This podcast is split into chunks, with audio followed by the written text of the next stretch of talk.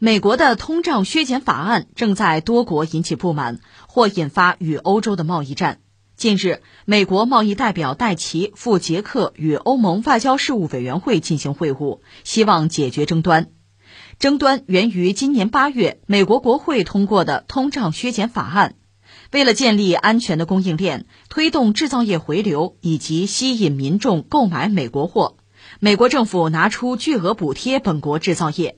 然而，其中有关电动汽车税收抵免的政策引发多个盟友不满。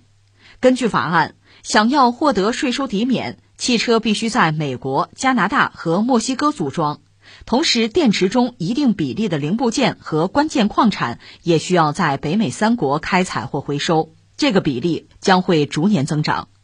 欧盟认为该条款歧视欧盟汽车制造商。上周，德法领导人率先发难，在双方会晤后，这两个欧洲汽车制造大国联合表示。如果美国继续推行这项有争议的法案，将面临欧盟的报复。法国总统马克龙甚至给出以牙还牙的具体提议，表示应该建立购买欧洲产品法案补贴计划进行报复。呃，这是美欧之间涉及到其实是电动汽车哈，但是好多事儿吧，你看有个词儿叫望文生义哈。你光看某一个字眼或者某一个概念吧，呃，你不知道它讲的什么。但你一看它内容，可能你会傻眼。比如人家美国人搞了一个什么呢？就是国会通过一个通胀削减法案。是美国通胀百分之八，人家这个美联储加息缩表，欧洲通胀百分之十呢，对吧？所以人家有一个通胀削减法案，很好，很对啊。人家是为老百姓的生计考虑啊。光看题目，你可能产生的是这样的一些这个理解吧，实则不然。他这个通胀削减法案里面涉及到电动车，就美国人算计这个账是这样的啊，就是你要想获得税收的抵免，那么汽车要在美加墨，你看美国人还挺仗义啊，北美自贸区美加墨在这个圈子里可以，就是汽车要在美加墨组装，另外呢，这个电动车的电池嘛，那个电池有一定比例的零部件。还有相关的矿产也得在北美这三国开采或者回收，而且这个比例还要逐年的增加。说的是削减通胀，可实际上暗含玄机嘛。他这个通胀削减法案是八月份美国国会通过，一开始大家可能没当回事儿，一看内容傻眼了吗？人家要搞一个安全的供应链，推动制造业回流，人家这是解决通胀啊，对吧？你不能说不对，对吧？还要吸引民众购买美国货。所以，美国政府拿了巨额的补贴，补贴本国制造业。刚才我们讲涉及到这个汽车，这个税收的抵免啊、减免啊，人家是这么一套政策。这个政策，你说那不是人家美国人的事儿吗？对呀，你想没想过，欧洲车出口到美国呢？中国车也可以卖到美国去，卖到欧洲去啊。人家美国现在拿出这一系列政策，这个政策说到底，最终就是那美国的汽车厂商、汽车产业会得到支持、资助，那它就有价格优势了。那其他国家的车，别管中国车还是欧洲车，想杀入美国市场难度就大了。当然，人家美国人也没有赶尽杀绝，给你支个招，是吧？你把你生产线搬到美国去嘛，对吧？你从了我啊就好办，不从啊你进不来。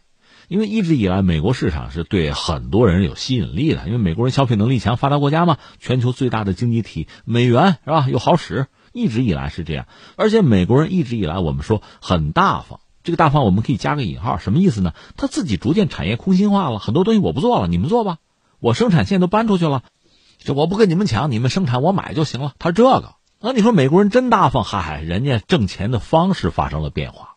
那我利用我自己的美元，这个货币几乎是一个世界货币啊。那我美国人拿美元，我有先天的优势，我可以很便宜的买到你们生产的东西，必要的时候我多印点纸钞不就完了吗？这是人家美国人的算计，而大家也忍。接受为什么呢？毕竟我把东西卖到美国去，美国市场很大，我能挣美元。很多国家是这个样子，就是很多工业国生产很多产品卖到美国去，图的是这个。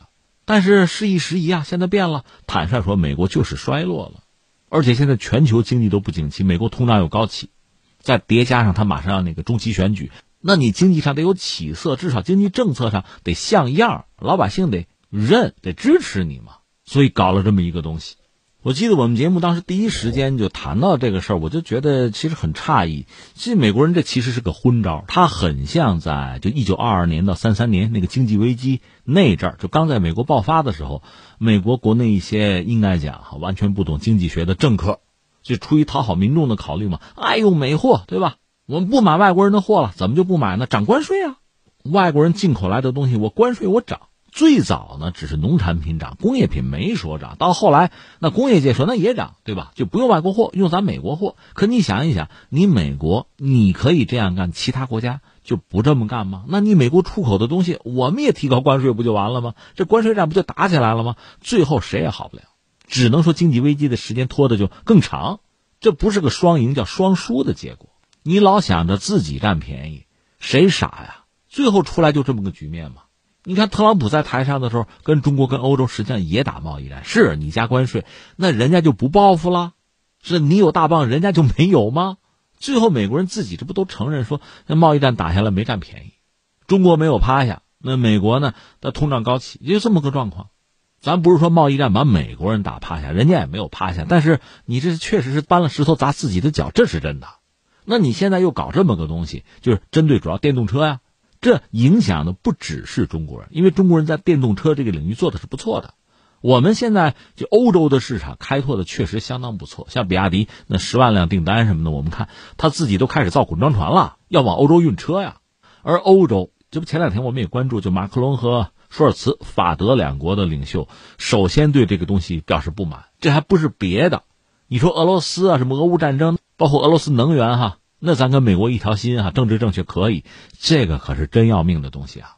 我不是说美国什么时候惦记过盟友啊？哎，这次有意思，就是美加墨，人家这个自贸区看得很重，人家那个圈子，它是重新的塑造了一个产业链呗，重新搞了一个生态。你欧洲毕竟离美加墨远呀，人家那仨更亲呐。那欧洲又是一个被牺牲的角色呀。而且你说汽车这个东西，还不是德法两国的事儿哈，欧洲还有很多小国。它也是这个产业链的上下游，比如我生产一些零部件，和它也有关系。总而言之，这回你的产品进不了美国了，啊，不只是欧洲，呃，韩国，韩国汽车也很牛的呀，现在也焦虑了，怎么办？能做的就赶快去美国投资建厂，听人家美国人的，乖，你能做的就是这个。那我们现在能判断呢，一个美欧之间确实有爆发新一轮贸易战的可能，在历史上双方没少打架。咱不用往远里说，就是最近这几轮，一个是空客和波音打架。其实波音以前是垄断地位，空客是从无到有，一点点的，现在占到全球民机市场半壁江山。我们先不说中国人啊，就是欧洲和美国半壁江山。现在波音有一点示弱示威，有点这个势头。那你要往回缩呢，市场人家就往前拱呗。这是双方一直在打架。另外还有一个什么呢？就涉及到 IT 这个领域，欧洲呢也有自己的先进技术。也有自己一些厂家，但是真的说这个互联网科技巨头，那还是美国，那跟欧洲又在打架。欧洲这边没别的办法，没法抗衡，拿规则说事儿，拿隐私说事儿，对吧？反正我不能便宜你。那现在眼看着新战场开辟了，电动汽车来吧，干呢，就出现这么个状况，就是美欧在这个领域的博弈其实一直很激烈，只不过以前我们看到更多的是在这个国际政治舞台上吧。涉及到什么俄罗斯啊、俄乌战争，主要是这个。那美欧似乎还是一条心。可是，尤其这次俄乌战争到现在，你看得很清楚，美国把欧洲算计的不要不要的呀。而且最后图穷匕首现，能源的事儿说完了，现在咱们再说电动汽车。其实我替美国人对欧洲、对德国喊句话：你都没能源、没燃料了，你还搞什么制造业呀？你还跟我谈什么电动汽车呀？老老实实投降就算了，你说对不对？所以欧洲人也真受不了。那目前的状况呢？美国的贸易代表戴奇专门跑到欧洲去谈这个事情，看看能不能协调，哪怕姿态也需要做呀，毕竟是盟友嘛。但是怎么协调？一个，欧洲希望十二月之前你美国能给个态度，就说到底你能让个步。可你知道这类的谈判往往旷日持久啊，唇枪舌剑啊，这耗时会很久的，不是一时半会儿能有结果的。可另一方面，我们知道十一月八号马上就是美国中期选举。